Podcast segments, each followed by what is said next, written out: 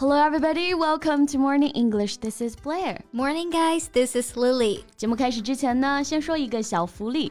每周三我们都会给粉丝免费送纸质版的英文原版书、英文原版杂志和早安周边。微信搜索“早安英文”，私信回复“抽奖”两个字就可以参与我们的抽奖福利啦。这些奖品都是我们老师为大家精心挑选的，非常适合学习英语的学习材料，而且你花钱也很难买到。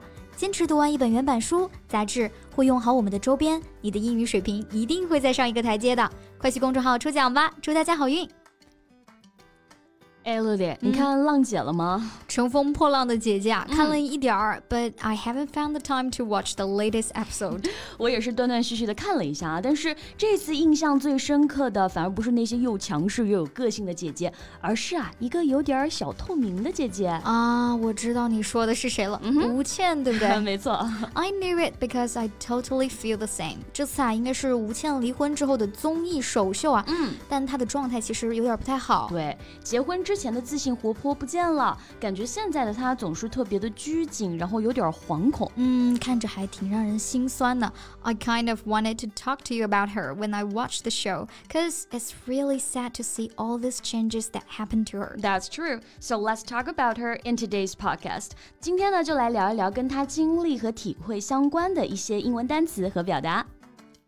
那我们今天的所有内容都给大家整理好了文字版的笔记，欢迎大家到微信搜索“早安英文”，私信回复“加油”两个字来领取我们的文字版笔记。嗯，其实不管怎么说啊，我觉得吴倩能来参加这个综艺节目，这个决定本身还是需要勇气的，也说明她在有慢慢的走出来，努力往好的方向去努力。Yeah, she really showed her resilience by making that decision. So the first term we'd like to highlight is resilience. 嗯，这个 resilience 就是我们今天要讲的第一个单词，resilience。R E S I L I E N C E. Resilience refers to the ability to bounce back from difficult or challenging situations. 中文啊，我们就叫做韧性。对，说一个人呢很有韧性，就是说啊，他有在面对困难或者挑战时恢复和应对的一个能力。Yeah, for example.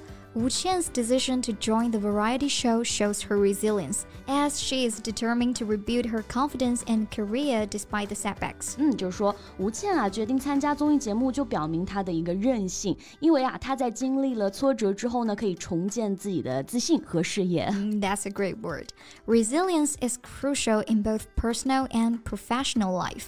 It helps us overcome obstacles and keep moving forward. 我也希望自己啊能够成为一个有韧性的人。Well, then you need to work on resilience building. 嗯，That's true. 我们常说啊，要培养一个人的韧性。这个 resilience building 就表示韧性培养，也就是有意识的采取行动或者策略啊，来培养韧性的一个过程。And Wu Qian's decision to join the variety show is a fantastic example of resilience building. Yeah, she recognized the need to rebuild her confidence and career, and actively take steps toward that goal. Absolutely.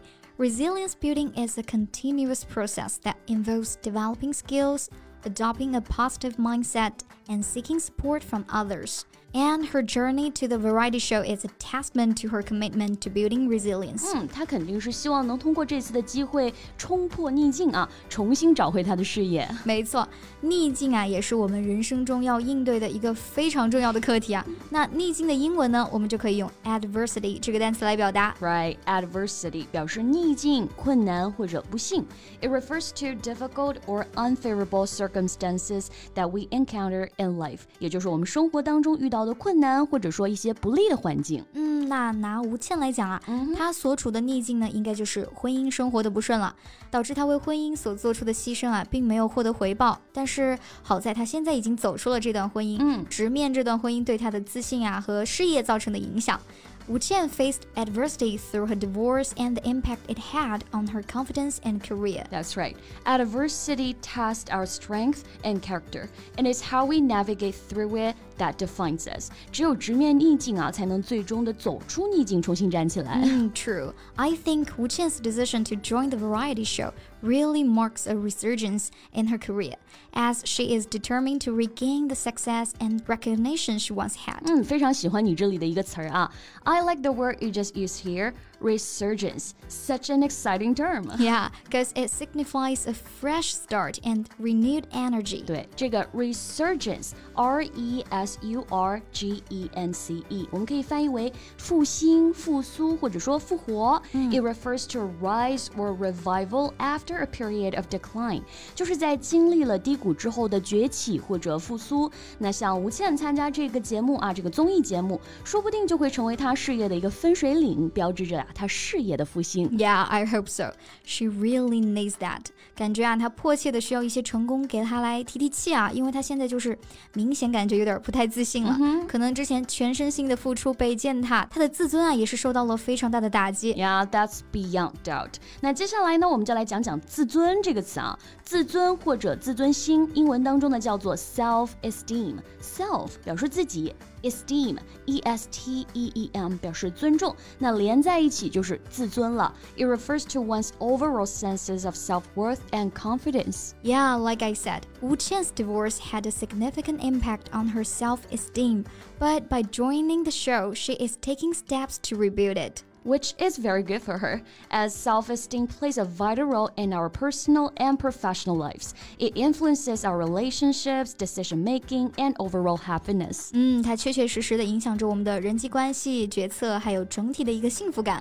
i also think Wu Qian's decision to join the variety show is an example of self-reinvention, as she aims to rebuild her career and find her footing again. Yeah, that's a really good word there to describe her condition: self-reinvention reinvention. reinvention。同样的啊，self 自己，reinvention 是 reinvent 的名词形式，表示重塑、再造，所以结合在一起啊，self reinvention 就是自我重塑了。嗯，没错，所谓的自我重塑啊，就是为了改善个人或者职业状况而进行的一个自我转变或者重大改变的过程。Yeah, that's well said.